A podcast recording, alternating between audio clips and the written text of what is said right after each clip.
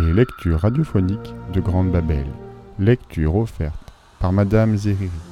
La Toison d'Or de Nathaniel Hawthorne, quatrième partie. À l'heure fixée, il rencontra la gracieuse Médée sur les degrés de marbre du palais de son père. Elle lui présenta un panier qui renfermait les dents du dragon, dans l'état où Cadmos les avait autrefois arrachés de la mâchoire du monstre. Ils descendirent tous deux le perron du palais et parvinrent, à travers les rues silencieuses de la ville, jusqu'aux prairies royales où étaient gardés les deux taureaux. La nuit resplendissait d'étoiles. Du côté de l'Orient, une teinte lumineuse à l'horizon annonçait que la lune était sur le point de se montrer. Une fois entrée dans le pâturage, la princesse s'arrêta et regarda autour d'elle.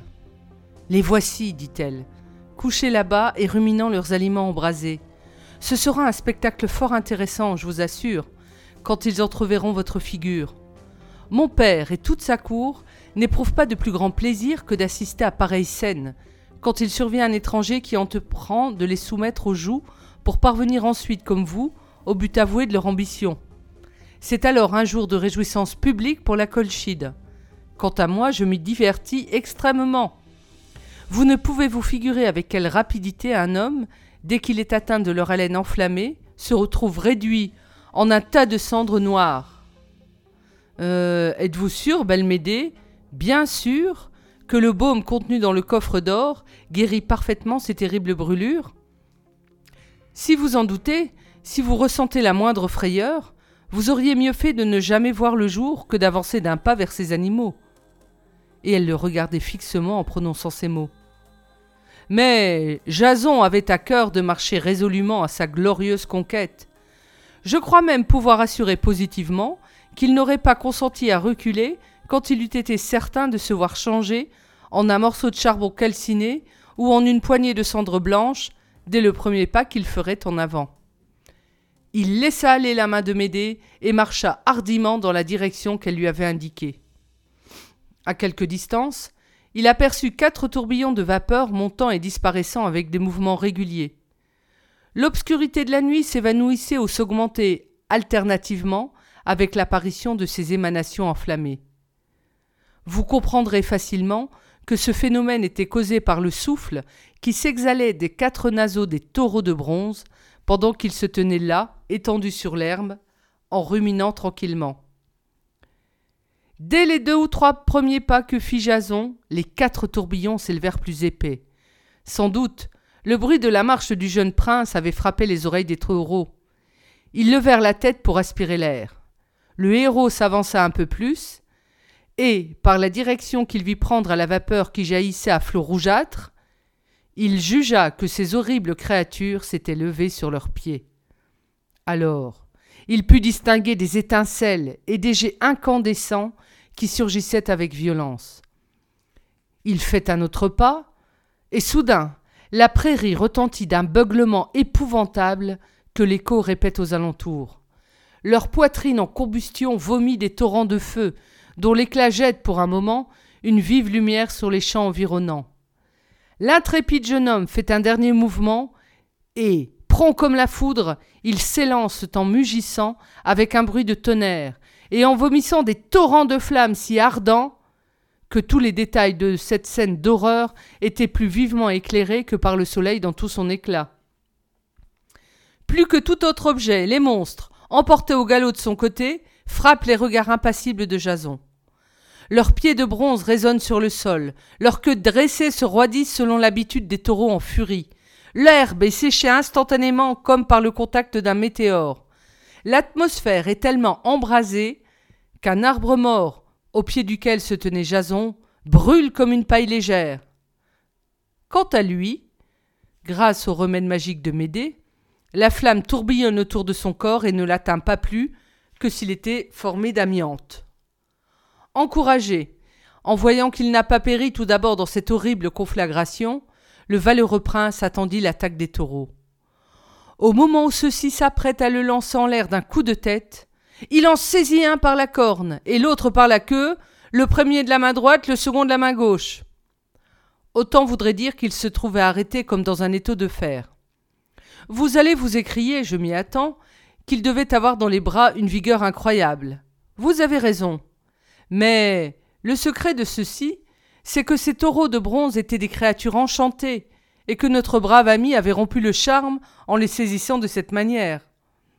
Depuis cette époque, on a toujours dit des gens de courage qui savent tenir tête à de grands dangers, ils prennent le taureau par les cornes.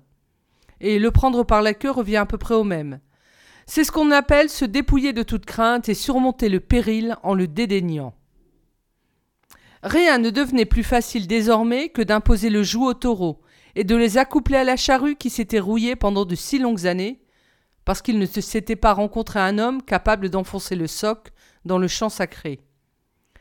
Jason, je suppose, avait reçu de Chiron les instructions nécessaires pour tracer un sillon.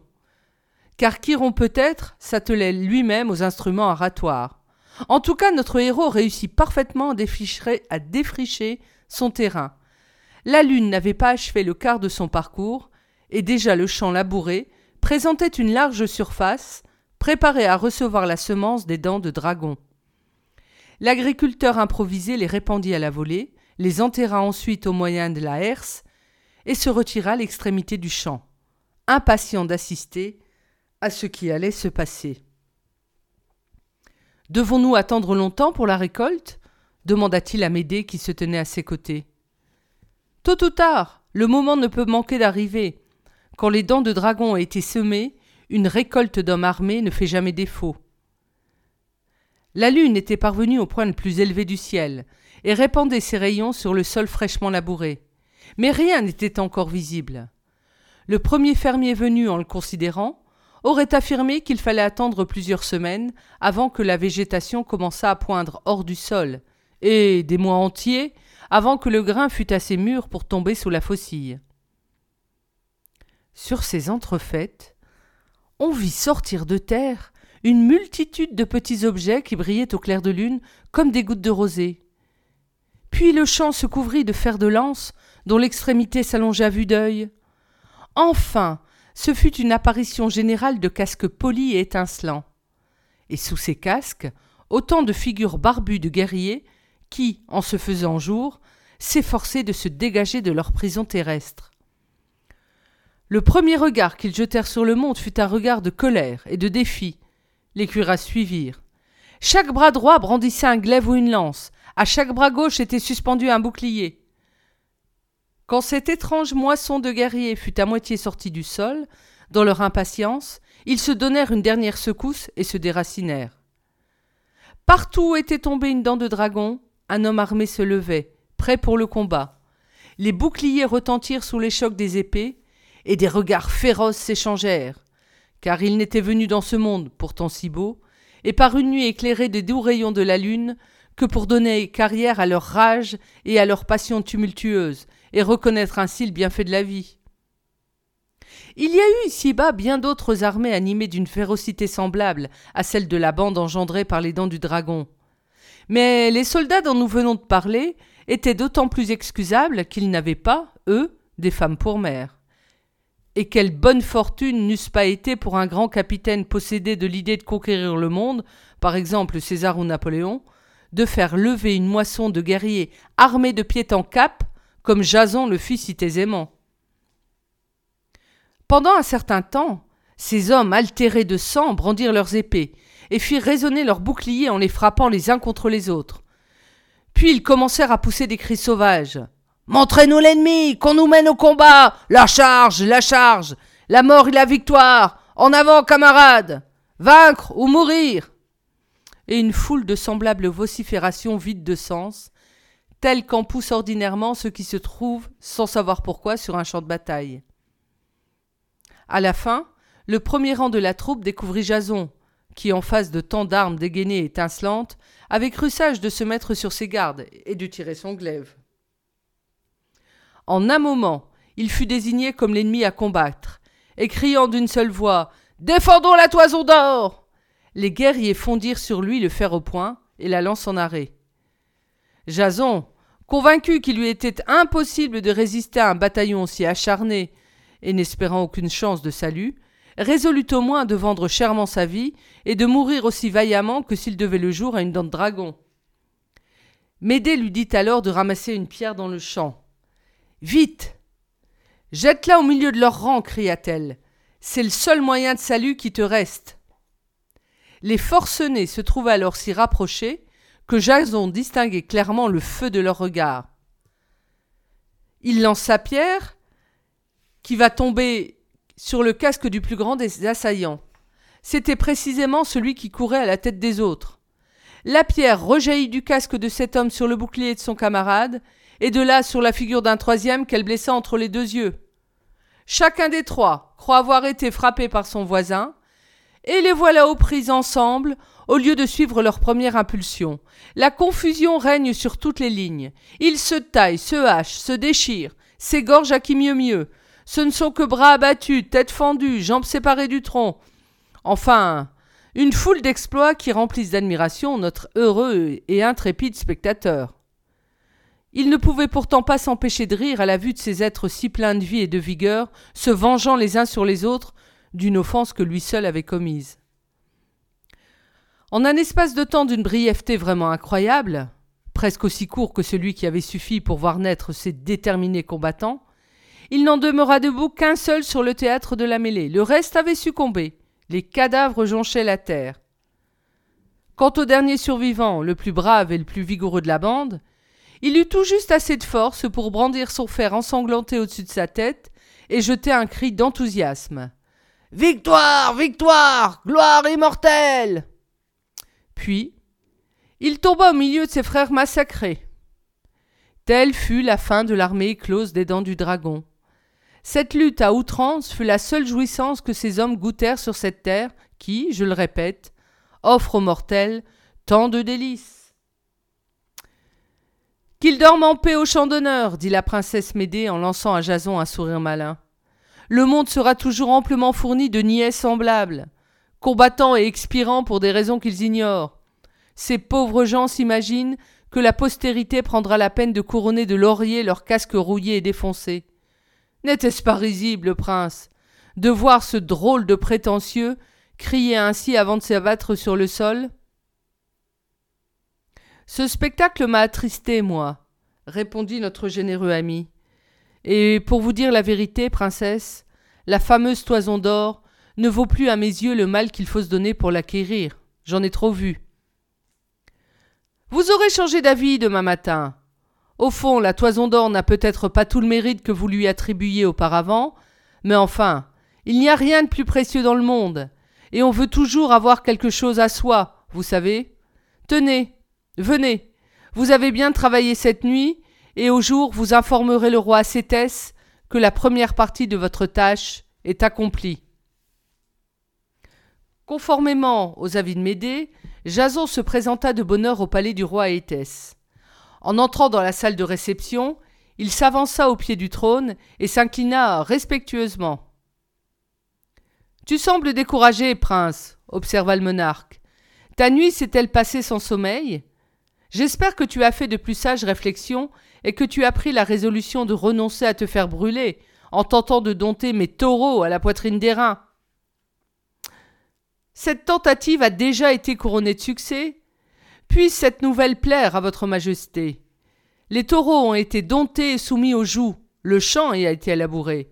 J'y ai semé les dents du dragon, et j'y ai ensuite promené la herse.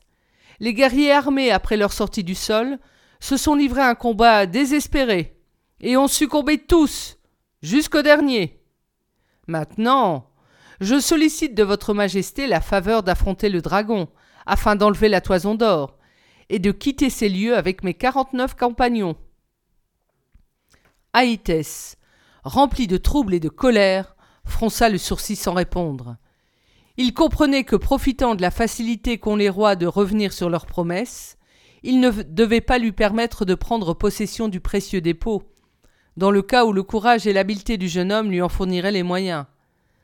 Du moment que ce dernier avait triomphé des taureaux forgés par Héphaïstos et des dents du dragon, il devenait fort à craindre qu'il n'eût un bonheur égal dans sa lutte avec le gardien monstrueux de l'arbre sacré. Bien que d'un côté il se fût réjoui de voir dévorer Jason d'une seule bouchée, il se détermina, en déloyal et cruel potentat qu'il était, à ne pas s'exposer à la perte de son inestimable trésor. Tu ne serais jamais venu à bout de cette entreprise, traître, dit-il. si ma fille n'eût oublié ses devoirs, au point de te prêter assistance de ses enchantements. Si tu avais agi consciencieusement, tu ne serais pas au moment où je te parle, tu ne serais au moment où je te parle qu'un morceau de charbon calciné ou une poignée de cendre blanche. Je te défends sous peine de mort d'essayer en aucune manière de prendre possession de cette relique vénérée. Jason prit congé du roi, le cœur attristé et plein de colère. Une seule pensée l'animait faire appel à la bravoure des quarante-neuf argonautes, marcher sans retard au bois consacré à Mars, égorger le dragon, s'emparer du trophée convoité, s'embarquer à bord de Argo et cingler à toute voile vers Iolcos. Le succès de l'entreprise dépendait, il est vrai, d'une circonstance douteuse. Les cinquante héros étaient-ils destinés à être engloutis vivants, les uns après les autres et d'un seul coup, par l'abominable monstre Tout en se livrant à ses réflexions, Jason descendait les marches du palais. La princesse courut après lui pour le rappeler. Ses yeux noirs brillaient d'un éclat étrange et décelaient une vaste intelligence. Intelligence. Jason sentait dans son regard l'astuce d'un serpent venimeux. Malgré le service signalé qu'il en avait reçu la nuit précédente, il ne se trouvait pas trop rassuré sur la continuation de ses faveurs. Elle pouvait aussi bien le trahir avant le coucher du soleil. Car vous devez savoir qu'il ne faut jamais compter sur la parole de ces magiciennes. Cependant, elle l'aborda avec un gracieux sourire. Que dit le roi à Éthès, mon royal et généreux père? Consent-il à vous livrer l'objet de vos désirs sans vous exposer à aucun risque, à aucun désagrément? Au contraire, il est furieux de ce que j'ai dompté les taureaux d'airain et semé les dents du dragon. Il me défend de faire aucune autre tentative, et me refuse positivement ce qu'il m'avait promis, que je tue ou non son dragon. C'est bien là sa volonté, je peux te dire plus encore. Si tu ne, demain, au lever du soleil, tu n'as pas quitté les bords de la Colchide, le roi médite d'incendier ta galère à cinquante rames. Quant à toi et à tes quarante-neuf braves compagnons, vous serez tous passés au fil de l'épée. Mais courage encore une fois. Tu t'empareras de la toison d'or si mes enchantements n'ont pas perdu leur puissance. Attends-moi donc ici une heure avant minuit. Au moment fixé pour ce rendez-vous, le prince Jason et la princesse Médée se glissaient, marchant côte à côte à travers les rues de Colchos et se dirigeaient vers le bois sacré, au centre duquel la toison d'or était suspendue à un arbre. Tandis qu'ils passaient par le pâturage des taureaux, ces animaux vinrent au-devant de leur vainqueur, baissant et balançant la tête. Ils allongeaient même leurs museaux, à la façon des autres bestiaux, pour se faire gratter et caresser par une main amie. Leur nature de feu était calmée, et avec leur férocité. Les deux fournaises jadis allumées dans leur poitrine s'étaient éteintes. Probablement, ils trouvaient plus de volupté que jamais à brouter les tendres pousses de la plaine, à ruminer comme de bons et simples taureaux. N'était-ce pas en effet un supplice pour ces pauvres bêtes? Quand l'envie leur prenait de savourer une touffe de gazon, le souffle de leurs naseaux desséchait soudain l'herbe fraîche avant qu'elle ne pénétrât dans leur gosier. Je ne peux pas m'imaginer comment ils étaient parvenus à entretenir leur malheureuse existence. Mais depuis ce temps-là, au lieu de vomir des jets de flammes et des torrents de vapeur sulfureuses, leur respiration était aussi parfumée que celle de la première génisse venue. Après leur avoir doucement caressé la tête, Jason suivit Médée jusque dans le bois du dieu de la guerre. Là s'élevaient des chaînes séculaires. L'ombre qu'ils projetaient était si épaisse que les rayons de l'astre de la nuit ne parvenaient pas à percer les ténèbres éternelles de cette enceinte sacrée. Seulement, çà et là, une lueur douteuse tombait sur le sol jonché de feuilles mortes, où d'intervalle en intervalle, le vent écartait les branchages des fourrés. Jason profitait de cette circonstance pour ne pas oublier entièrement la couleur du firmament, car sans cela, il aurait pu se figurer qu'il n'y avait plus de ciel au-dessus de sa tête, tant l'obscurité était complète. Après avoir marché ainsi en s'enfonçant de plus en plus dans de sombres détours, Médée lui serra la main. Regarde là-bas, vois-tu? lui dit-elle. Parmi les chênes aux rameaux gigantesques et majestueux, resplendissait un foyer de lumière éclatante, bien autrement radieux qu'un reflet de la lune. On eût plutôt dit un soleil qui se reposait dans le fond d'or d'un ciel glorieux. Le rayonnement jaillissait d'un objet suspendu à hauteur d'homme, un peu plus loin, dans l'intérieur du bois. Qu'est-ce? demanda Jason. Es-tu venu si loin à sa recherche?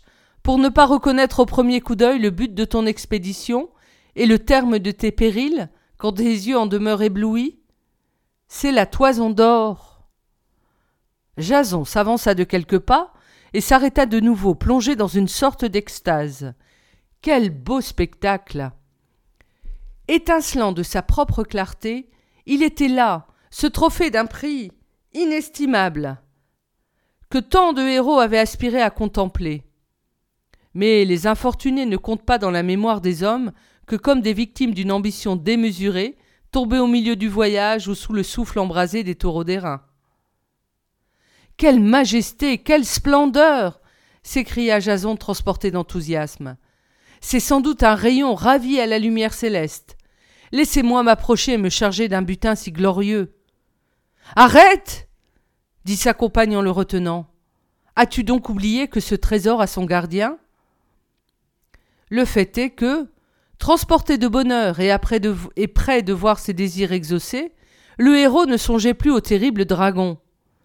Bientôt, cependant, une circonstance vint lui rappeler quel danger le menaçait de nouveau.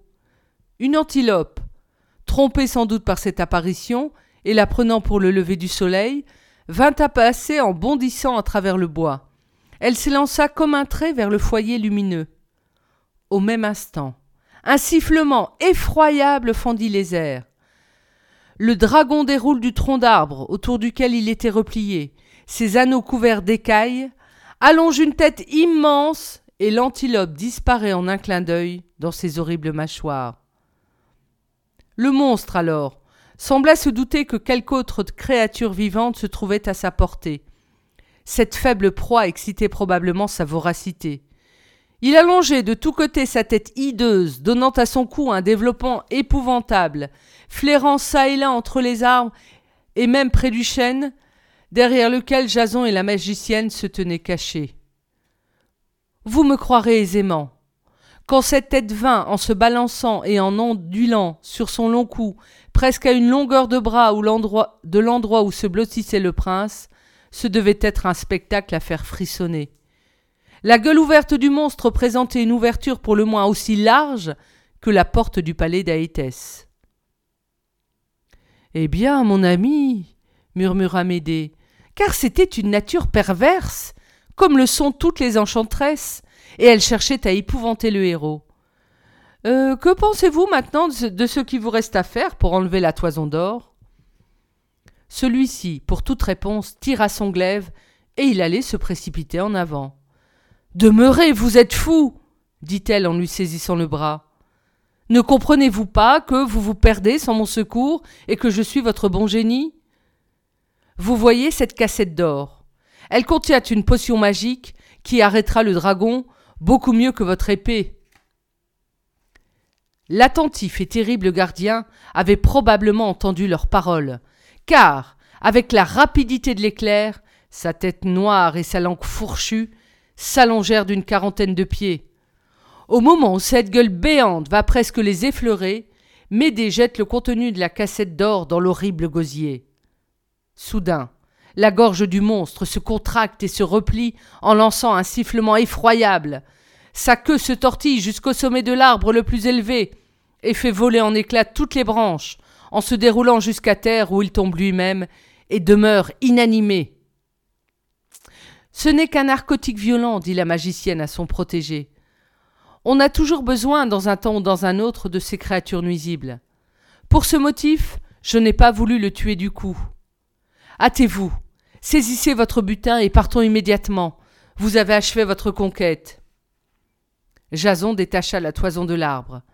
Tandis qu'il traversait à grands pas le bois, les ténèbres disparaissaient pour faire place à une illumination splendide sur le passage de sa précieuse dépouille. À une petite distance de son chemin, il aperçut la vieille femme accompagnée de son pan, qui l'avait aidé à traverser le torrent. Elle frappa des mains en signe de joie, et lui ayant recommandé de se dépêcher, disparut dans l'ombre des grands arbres. Un peu plus loin, il découvrit à quelques centaines de pieds en l'air les deux fils ailés de l'Aquilon, les deux fils aînés de l'Aquilon, qui folâtraient dans l'espace à la clarté de la lune. Jason leur fit signe de voler vers les Argonautes, car il fallait se préparer à lever l'ancre dans le plus bref délai. Mais Lincé, avec sa vue que rien n'interceptait, avait assisté de loin à tout ce qui venait de se passer. Plusieurs murailles de pierre, une colline, les ombrages obscurs du bois consacré à Arès, se trouvaient cependant entre lui et la personne du triomphateur. Il avertit aussitôt ses camarades. À cette importante nouvelle, les héros accourus sur la galère s'étaient assis chacun à leur poste, tenant les rames dans une position perpendiculaire, prêts, au premier commandement, à les abaisser sur les flots. Quand le glorieux chef de l'expédition se trouva à sa portée, la statue parlante l'appela, avec un empressement inusité, mais toujours de sa voix douce et grave. Hâte-toi, prince Jason, il y va de tes jours, hâte-toi. D'un bond, le héros sauta sur le pont de l'Argot. À la vue de la radieuse toison d'or, les quarante-neuf illustres navigateurs, pardon, les quarante-neuf illustres navigateurs poussèrent des acclamations d'enthousiasme. Orphée saisit sa lyre, et plus inspiré que jamais, fit entendre un magnifique chant de triomphe. Et la galère, voguant en cadence sur la plaine liquide, se dirigea légère comme une hirondelle vers les rives aimées de la patrie.